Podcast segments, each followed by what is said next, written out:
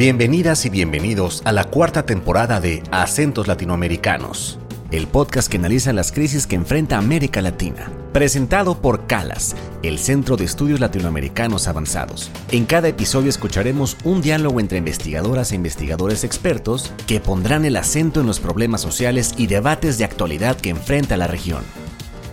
Hola, bienvenidos y bienvenidas a un nuevo episodio del podcast del CALAS Acentos Latinoamericanos. Yo soy Miguel Ángel Navarrete, sociólogo nicaragüense, y tengo el gusto de estar aquí en este programa con dos colegas que forman parte del laboratorio de conocimiento del CALAS llamado El Antropoceno como Crisis Múltiples, Perspectivas Latinoamericanas. Antes de entrar en diálogo, quisiera pedirles que se presenten brevemente. Hola a todos, yo soy María Grace Salamanca González, soy mexicana, soy actriz de teatro y soy filósofa también. Bueno, mi nombre es Nelson Arellano Escudero, de Chile, con identidad británica también, eh, circunstancialmente. es un privilegio enorme poder estar en este episodio. Muchas gracias. Gracias a ambos por estar aquí presentes. Bueno, la idea de este encuentro es que conversemos un poco sobre lo que es el antropoceno, ¿no? Eh, cómo se ha convertido en un punto de partida para comprender los problemas socioambientales que enfrentamos en la actualidad en ese sentido, quisiera proponerles que le demos a la audiencia eh, una idea de qué es el antropoceno, ¿no? ¿Qué es el antropoceno? ¿Qué representa el antropoceno? ¿Por qué se llama antropoceno? Bueno, el antropoceno, digamos, surge como una propuesta para decir que hay una época geológica mm, de los humanos, ¿no? Entonces esto no nos aclara mucho el asunto y lo primero que hay en, en, las discusiones cuando hablamos en la academia del antropoceno, pues es una disputa sobre qué quiere decir ese término, ¿no? Pero digamos para una audiencia más grande, a mí me gusta una definición que dice el antropoceno es esta época donde parece que la vida y las posibilidades de la vida está amenazada por las actividades o por algunas de las decisiones que han sido tomadas por los humanos. Y en ese sentido hay que considerar una cierta historia del concepto, ¿no? y es que surge en el ámbito de la geología con respecto a un debate uh, en el que participaron físicos, ¿no? y entonces aparece en esa conversación esta idea. Y luego las ciencias sociales, las humanidades se van a dar cuenta que tenían la necesidad de participar de esa conversación. Así es que se trata también de pensar la presencia del humano en el planeta con unas ciertas variaciones, ¿no? que es la cuestión del problema en el que eh, el planeta tiene sus propias reglas de vida, ¿no? y la humanidad es una parte de esas reglas de vida. Y no es fácil comprender qué es lo que está pasando en este momento con toda la transformación que se ha generado desde la humanidad. Podríamos decir entonces que el antropoceno es como pensar eh, el punto en el que el ser humano ha mediado tanto en la naturaleza que tal vez podríamos preguntarnos qué es natural de la naturaleza, ¿no? Creo que podría ser una pregunta interesante en ese aspecto, ¿no? Eh, y bueno, en ese caso creo que sería válido también preguntarnos a profundidad qué es el antropoceno también, es decir, cómo se traducen estas crisis ambientales o esta mediación del ser humano en la naturaleza. Allí hay un elemento que a mí me interesa en lo particular. ¿no? Yo he venido aquí a Calag con un proyecto que se llama Sustentabilidad Intermitente y que lo que intenta convocar es al pensar el problema de la sustentabilidad no como un resultado, sino como un proceso.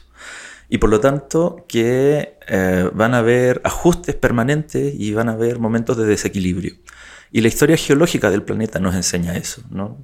Han habido procesos de extinción en varios momentos. Esta situación ¿no? que enunciaba Grace, ¿no? de la posibilidad de poner en riesgo la vida, es una más de varias, en las que no hubo seres humanos anteriormente. Ahí hay una novedad.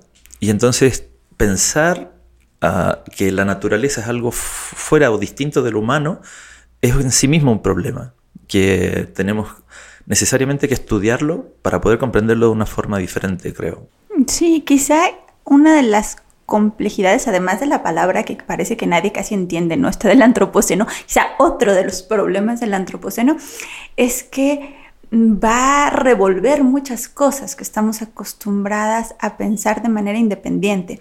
Por un lado, ya lo decía Nelson, es la bio química y la biofísica del planeta, ¿no? Entonces estamos hablando a un nivel molecular y estamos hablando de energía y estamos hablando eh, de carbono y de energías fósiles y sí, estamos hablando de eso y estamos hablando de plásticos y de una posible isla de plástico en el Pacífico, sí, estamos hablando de eso, pero también estamos hablando, digamos, de unas dimensiones mm, sociales. La distinción entre naturaleza y sociedad o naturaleza y cultura no nos sirve para pensar el antropoceno. Es decir, seguir pensando eh, a lo humano eh, fuera de un espacio, de su espacio, del planeta, con un equilibrio biofísico bien particular, no nos ayuda a entender parte de la complejidad y de lo que estamos tratando de hacer cuando nos metemos en los estudios del antropoceno es tratar de mm, entender lo que a mí me gusta nombrar, eh, siguiendo a un geógrafo francés, Michel Husseau, la interdependencia generalizada.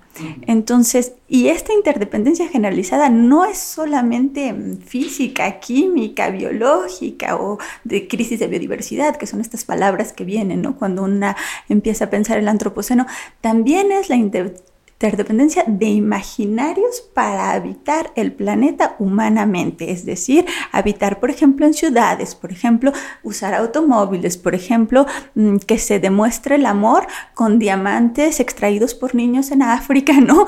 O que eh, todas estas cosas que parece que no tienen que ver con el antropoceno, resulta que sí. Y entonces eh, empezar a entender, digamos, a profundidad lo que queremos poner dentro de esta bolsota eh, que, nombramos antropoceno es volver a juntar todo eso y decir, a ver, no hay esta naturaleza que luego nos, nos platican separada de nuestras interrelaciones con ella y la biofísica del planeta no es independiente de nuestras decisiones. A propósito de esta ah, propuesta que, que, trae María Grace, súper estimulante, no puedo dejar de pensar en las contribuciones de dos mujeres brillantes como son Julia Thomas a propósito de la cuestión relativa a la e-, economía ecológica o más bien la economía ah, ambiental que eh, se puede entender como una cuestión de escalas intersectadas. Entonces María Grace dijo complejidad y la complejidad es lo que vivimos, es la vida del planeta en la que hay entidades vivas y otras que no son parte de esa eh, condición ¿no? vital. Eh, pero esa interacción es indesligable. ¿no? La, vida de los niños y los diamantes con la gente multimillonaria eh, está conectada. Y esto es lo que ha observado Gabriel Hedge ¿no? desde Estados Unidos también, con la idea de los vehículos interescalares. Hay elementos que eh, otro investigador como es Timothy Morton ha calificado como hiperobjetos, que son tan líquidos que están presentes en todas partes, como el plástico, por ejemplo. Y esa complejidad la podemos empezar a entender cuando tenemos estos elementos conceptuales relativamente sencillos que nos dejan ver eso que aparentemente está oculto. oculto. Claro, claro. Eh, me, me, gustaría como retomar un poco también lo que planteaban, ¿no? Eh, bueno, hablabas un poco de tu proyecto y María Grace hablaba también de su proyecto, eh, pero María Grace hablaba justamente del tema de incluso cómo nos relacionamos en la sociedad en, el contexto del antropoceno, ¿no? Y podrías contarnos un poco cómo trabajaste eso, cómo se relaciona entonces eh, esa convivencia, ese sentido de comunidad en el contexto del antropoceno. ¿Podrías darnos ahí una pequeña idea quizás. Sí, claro. Yo cuando escucho tu, provocación, yo la leo en dos sentidos, ¿no? Entonces, ¿cómo tiene que ver los, digamos, lo social o la convivencia social? Y la primera cosa que tengo que decir, porque si no eh, me, van a regañar donde dice el postdoc, porque a eso se dedican, es justo eh, en qué sentido hay un imaginario de urbanización generalizada que es una de las hipótesis más potentes sobre que eso inició el antropoceno. Es decir, en 1950 lo que pasa es que se empieza a vivir, a habitar el planeta en lo que denominamos hoy como ciudades, como grandes ciudades, y eso es un problema porque esas cosas necesitan mucha comida, necesitan muchos materiales, producen mucha basura, generan ciertas dinámicas que, que no se nos ocurriría que eso tenía que ver, ¿no? Y entonces lo digo porque en un sentido de tu pregunta eso es fundamental, es decir, que hay en lo humano, hay un imaginario de cómo se vive humanamente, en lo que, en, de qué materiales se hacen nuestras casas. Entonces es una vía de análisis que, que ha sido como un juego de palabras nombrada como el urbanoceno, que no es un concepto descriptivo, es una diversión, porque hay tantos nombres para el antropoceno que uno se divierte y dice, bueno, también el urbanoceno, ¿no? Entonces no es un concepto descriptivo, es para jugar un poco, si se nos permite. Y entonces es una hipótesis que me parece muy interesante. Ahora, no es la que yo trabajo, lo que yo hago en mi proyecto es trabajar con la dimensión sensible y moral del antropoceno. Entonces, lo que yo digo es que hemos aprendido a sentir, imagínate aquí el, barbarismo, antropocénicamente es decir, que nuestra percepción, bien corporal, estoy hablando de nuestro cuerpo y por eso nombraba que, soy actriz, porque esto tiene un, asunto como muy carnal involucrado, que con lo que escuchamos, los ruidos que estamos acostumbradas a ya cancelar, a no oír los ruidos de los camiones, los ruidos de la basura, los ruidos de, de ciertas máquinas que acompañan nuestra vida, a veces ya los bloqueamos y entonces percibimos ciertos olores. Si yo vivo, por ejemplo, a un lado de un río contaminado, me acostumbro a su olor, me acostumbro a los sonidos que hacen.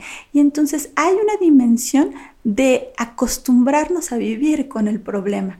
Y entonces acostumbrarnos a vivir y hacer la vida de tal manera que ya no sentimos las crisis y entonces que ya no sentimos el antropoceno. Entonces si me preguntas qué problemas tengo, me cuesta trabajo decirte lo más evidente, me cuesta trabajo hablar de la contaminación, de los tóxicos, me cuesta trabajo hablar de lo más cerquita porque ya no lo siento, porque ya me acostumbré a eso. Y entonces qué es lo que sí sentimos y qué es lo que no sentimos es una parte de lo que trabajo y en qué sentido el antropoceno está en lo que sentimos y en lo que no sentimos. Es una parte de lo que trabajo.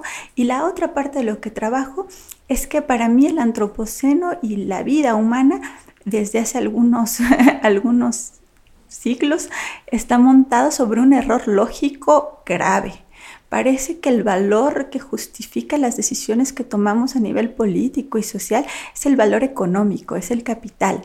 Y después quizás nos importa un tanto la vida humana, nada más la humana, lo no humano, los animales, claro que no. Pero en algún sentido, en un segundo sentido, podríamos hablar de desigualdad o podríamos hablar de algún sentido social que justifique políticas o que justifique algo, decisiones que se toman en la vida pública. Y luego quizá consideraríamos lo no humano y la biofísica del planeta. Y entonces para mí pensar el antropoceno desde una perspectiva ética implica empezar exigiendo que se restablezca orden lógico. Planeta para que haya vida, vida para que haya vida humana, vida humana para que haya el capital si nos sigue interesando el capital, ¿no? Entonces... Esto se relaciona justamente con lo que decías, Nelson, ¿no? O sea, pensar eh, todo como un, sistema, ¿no? Un sistema no solo de elementos humanos, eh, elementos vivos como la naturaleza, sino también otros objetos que tal vez no son necesariamente vivos, pero forman parte de todo ese sistema, ¿no? Eh, pero me hace pensar en las crisis, ¿no? O sea, las crisis ambientales que tenemos, extractivismo, contaminación, la búsqueda del petróleo, por ejemplo, la búsqueda de muchos minerales, muchos materiales, y decimos de que entonces el mundo está en un grave problema socioambiental. Pero mi pregunta sería ahora, ¿verdad? Para provocarles un poco es, ¿todos somos responsables de forma equitativa de este problema ambiental? Es decir, ¿nos corresponde absolutamente a todos o, o podríamos decir que unos tienen más responsabilidad que otros? Qué pregunta más interesante y difícil. Y yo creo que ya María Grace empieza a sacar sus cuentas con, con, su conocimiento de ética y nos va a iluminar mejor en esto. Yo solo podría llegar hasta la pregunta, ¿no? Que es, porque mi formación de base es de trabajador social.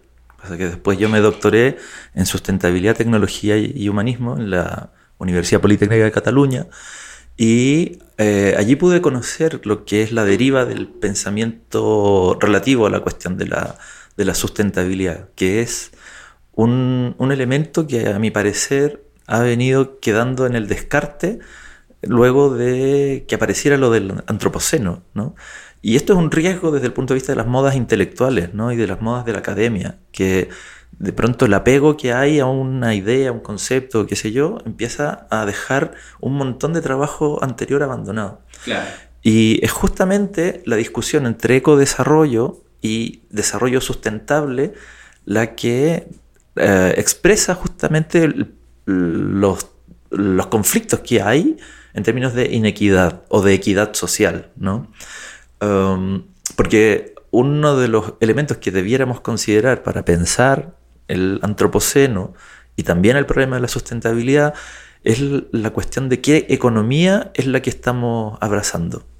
Y entonces se dice rápidamente capitalismo, pero bueno, en realidad las economías centralizadas de carácter socialista del siglo XX hicieron o generaron daños ambientales enormes, del mismo alcance que otros. Solamente en energía nuclear hay que mirar los tres grandes accidentes que existen. ¿no?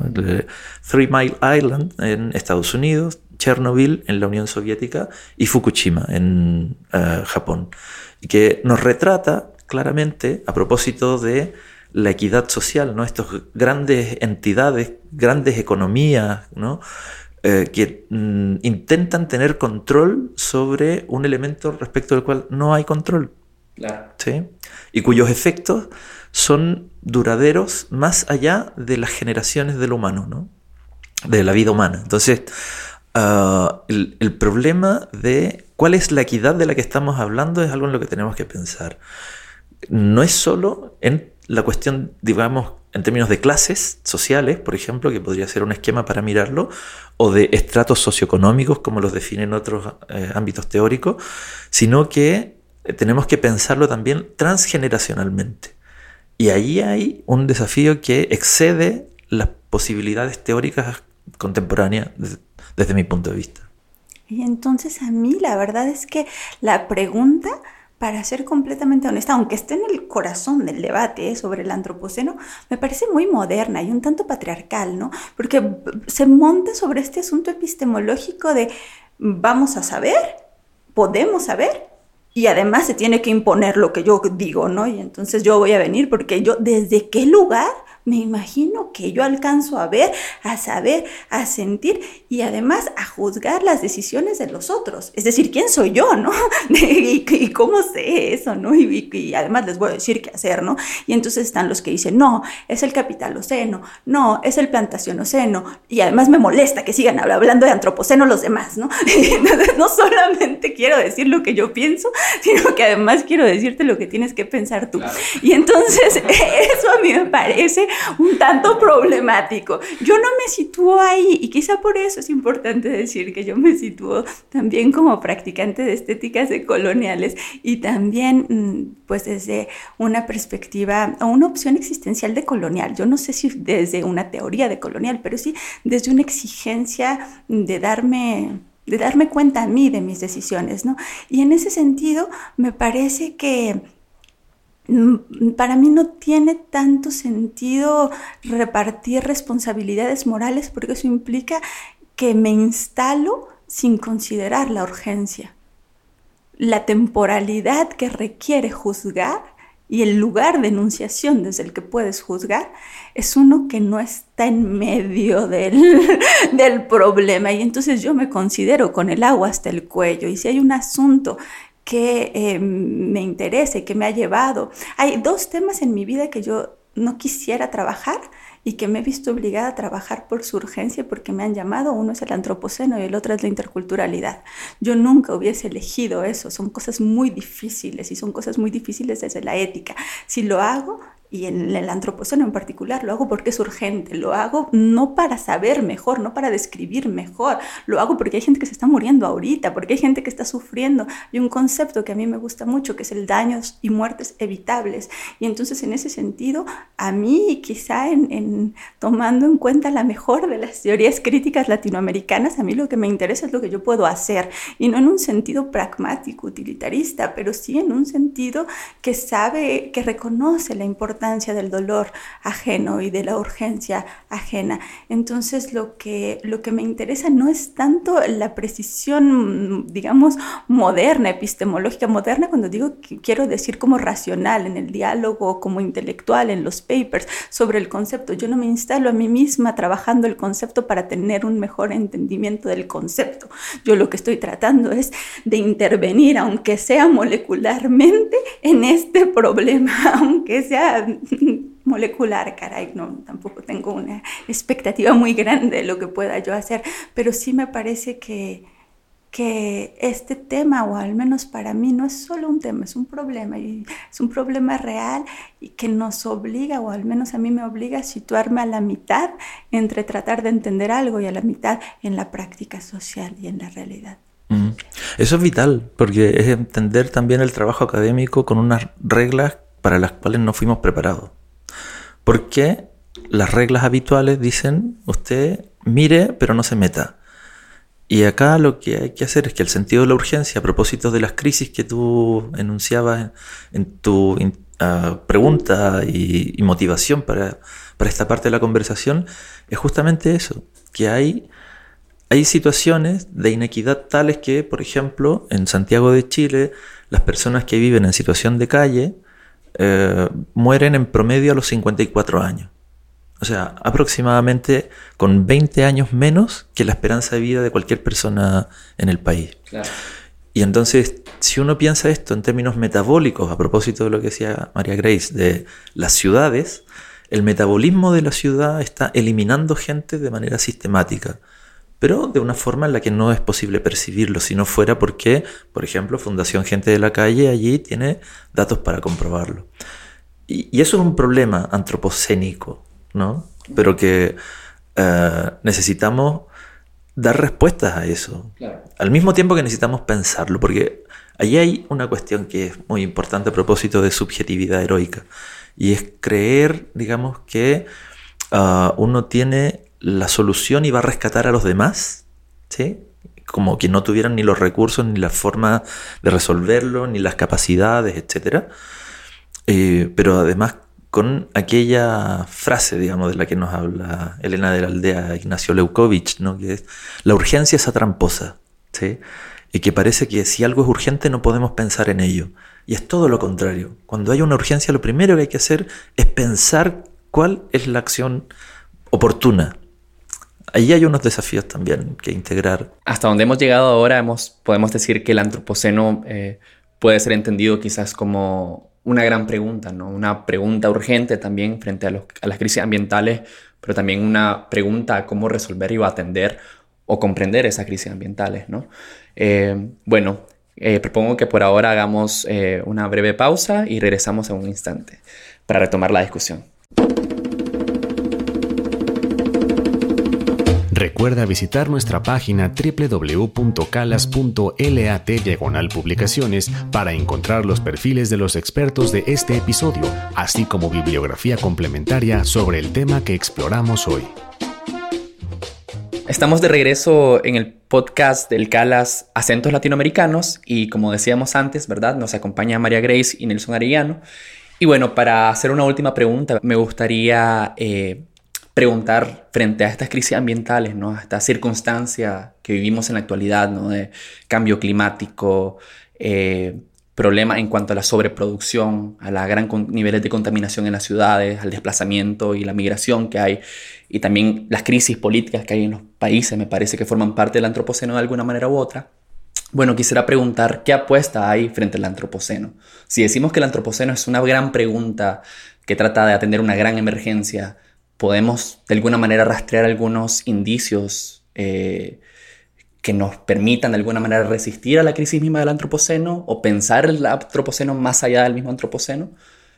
¿Creen que hay alguna propuesta ahí, algo que pueda hacer ruido o no hacer ruido?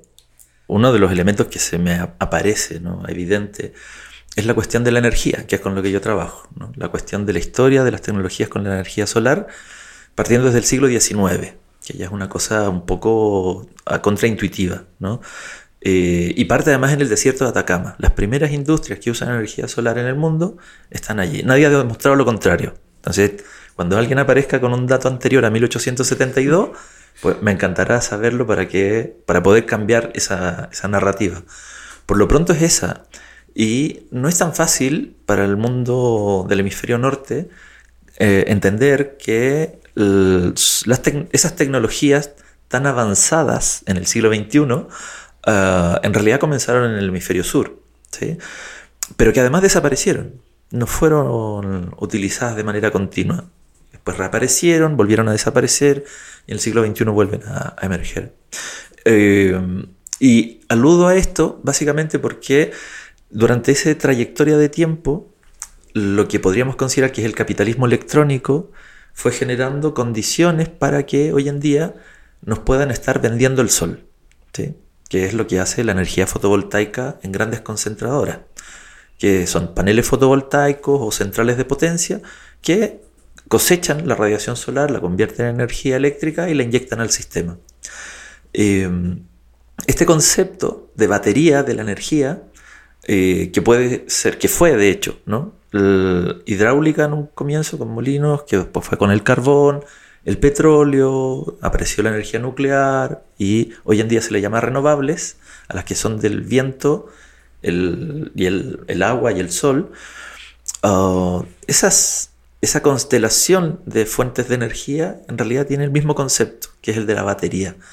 Todo para una utilización antropocéntrica. Claro, para el hombre, para el ser humano. Exactamente, claro. Y por lo tanto, ah, nos da una clave acerca de qué cosas sí están cambiando y otras que no están cambiando. ¿no? Entonces, eh, si uno mira esto como proceso metabólico, tienes una visión distinta que te permite justamente ah, observar este, este proceso. Mientras que, por otro lado, lo que nos están ofreciendo ¿no? es una visión de salvataje de la Tierra a través del cambio de uso de energía. Pero no obstante eso, las condiciones sociales se siguen manteniendo. Y por lo tanto, la luz, la, energía eléctrica, la tienes que seguir pagando en la cuenta de tu casa. En circunstancias que, si los implementos estuvieran a nivel domiciliario, podría haber algunas diferencias. Eso ya tiene una discusión técnica un poco más compleja, pero Ah, no ha sido el camino escogido en términos mayoritarios en el mundo occidental y tampoco en Asia. Si consideramos el último programa de energía que se aprobó en China y que establece como base prioritaria la construcción de centrales a carbón y al menos 10 centrales nucleares para el año 2050, que es un tiempo crítico que se visualiza como el momento en el que va a haber una tal cantidad de consumo de energía que eh, se, requieren todas estas nuevas, ah, nuevas fuentes de las antiguas fuentes. Entonces yo para responder a esto tengo que aclararles que soy un poco utópata y que me sitúo desde lo que Pascal Molinier denomina un optimismo estratégico. Es decir, que tal vez conocemos y compartimos hasta cierto punto las visiones pesimistas sobre nuestra especie, que es posible que sea la peor, pero con eso dicho, nos vamos a concentrar, o yo me voy a concentrar, sobre las fragilidades del bien. Entonces, lo que pasa ahora me ayuda para dos cosas. Primero, eh, me parece que con los estudios del antropoceno llegamos a un punto en el que hemos llegado al límite mm, incluso de la modernidad, pero incluso en las discusiones en el norte. Y eso puede obligarnos o invitarnos o poner un terreno para considerar que el, sur, que el sur también existe, ¿no? Y entonces considerar otras voces. Y en América Latina y en México en particular, considerar esta lucha de hace 500 años por lo menos, ¿no? Y entonces escuchar estas voces de pueblos originarios que tienen hablando de estas crisis en otros términos de, muy, de muchas maneras por territorios que no dejan de ser contaminados, robados, invadidos, contaminados. Entonces tal vez también esas luchas tienen, están hablando del antropoceno, entonces tal vez podemos ampliar la polifonía de voces que consideramos que, están, que estamos hablando de estas crisis ecosociales para considerar la crisis que tiene 500 años acá, ¿no? Eh, eso por un lado.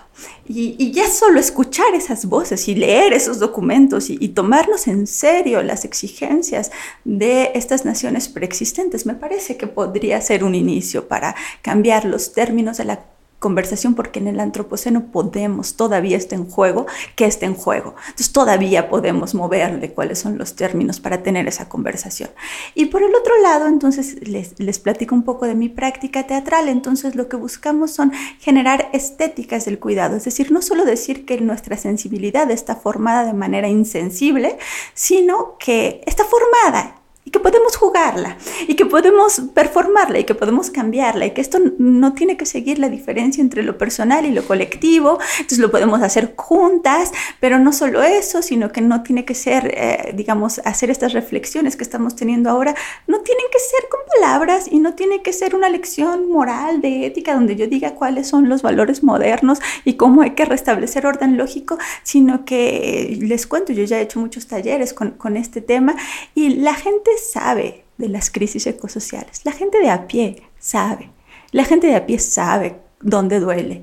Y también podemos crear mm, otras maneras de, de salir o de vivirnos la vida diferente. Yo no sé si vamos a resolver el problema o no, pero defender el gozo, defender la alegría y, quizá lo que estamos disputando cuando hacemos estos talleres teatrales sobre el antropoceno es disputar los imaginarios sobre los cuales se piensa la crisis y se piensan las soluciones, porque una de las cosas que más me repite la gente como si fuera una especie de llamado al orden es que hay que ser realista, y entonces ser realista, para ser considerado y ser tomada en serio, necesito siempre pensar con la lógica del sistema. Y bueno, la lógica del sistema es la que provocó el antropoceno y yo no tengo ninguna fe y ninguna esperanza de que esa lógica me vaya a sacar del problema de acá.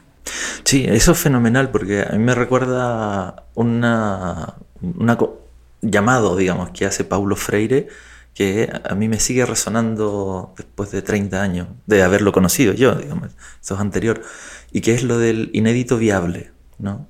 Y que es la posibilidad de imaginar formas distintas que van a ser viables en la medida que las pongamos en acción. ¿no? Entonces, eso parece una utopía, ¿no? pero en realidad es como funciona también la invención. Cuando ah, se aplica la imaginación. Porque la imaginación tiene un, un, campo de lo lúdico en el que pones a prueba cosas que mm, aparentemente no debieran funcionar. ¿no? Y entonces esa reunión improbable de elementos hace que, las, que alguna trayectoria se modifique. Y entonces ah, también eso nos permite considerar que hay diferencias que hacen la diferencia. y en eso, claro, en el mundo latinoamericano, el pensamiento de Arturo Escobar, de Enrique Leff, qué sé yo, nos aporta al, diálogo, ese diálogo que es el que tenemos que establecer, que ya está, eh, eh, digamos, cementado en, este continente, que es un continente que ha sido hecho en el tiempo más reciente, digamos, en los últimos 500 años, sobre la base de las interacciones con Europa, con África y con Asia. No es, América Latina es la reunión de continentes también, como lo son los otros, pero aquí tenemos algún aprendizaje previo, ¿no? Que está todavía manifiesto y que hay que recoger lo que decía María Grace a propósito de pueblos originarios, pero no solo, porque son pueblos afroamericanos y hay que sumar también a la gente asiática que vino algunos a trabajar como esclavos también y que han participado de la construcción de, de esta historia que tenemos que reconocer para poder entender la trayectoria que vamos a poder desplegar.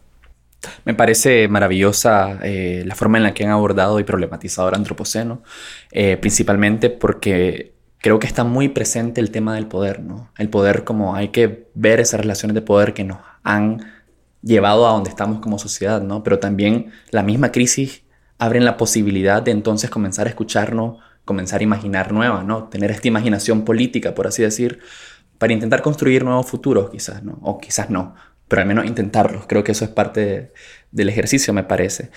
Y definitivamente eh, me resuena mucho lo que incluso Nelson decía, ¿verdad? Con lo que María Grace decía, el tema de, número uno, quizás los niveles, ¿verdad? Esa intermitencia en cuanto al cuidado también de nosotros como sociedad, de nosotros con el sistema como tal, ¿verdad? Y ver hasta qué punto estamos también, eh, somos capaces de hacer que las cosas sucedan, ¿no? Eh, no sé si quieren decir algo más, si no, pues voy cerrando el capítulo. bueno, está, a propósito de futuro, siempre recuerdo un banderín que había en, mi casa y lo, he tomado para, para, lo que va a ser el, próximo ensayo acerca de la sustentabilidad intermitente, ¿no? que lento viene el futuro, pero viene, escribió Mario Benedetti. Gracias. María Grace, ¿quieres decir algo? Muchísimas gracias, ha sido un gusto. Bueno, entonces le agradezco mucho su participación, eh, María Grace Salamanca y Nelson Arellano. Esperábamos tenerlos de regreso aquí en algún otro momento. Eh, y también agradezco a todas esas personas que nos escuchan y nos acompañan y nos preguntan y nos ayudan a preguntarnos cómo afrontar las crisis en Latinoamérica y en el mundo. Calas, Acentos Latinoamericanos es una producción del Centro María Civil Amerian de Estudios Latinoamericanos Avanzados. Olvia A. Maesterra Sierra es nuestra productora general. La producción ejecutiva corre a cargo de Jogen Kemner. La edición es de Mitzi Pineda y la música y postproducción en nuestros episodios pertenece a Carlos López. Escucha nuestros episodios cada dos semanas en tu plataforma de podcast favorita. No olvides visitar nuestra página www.calas.lat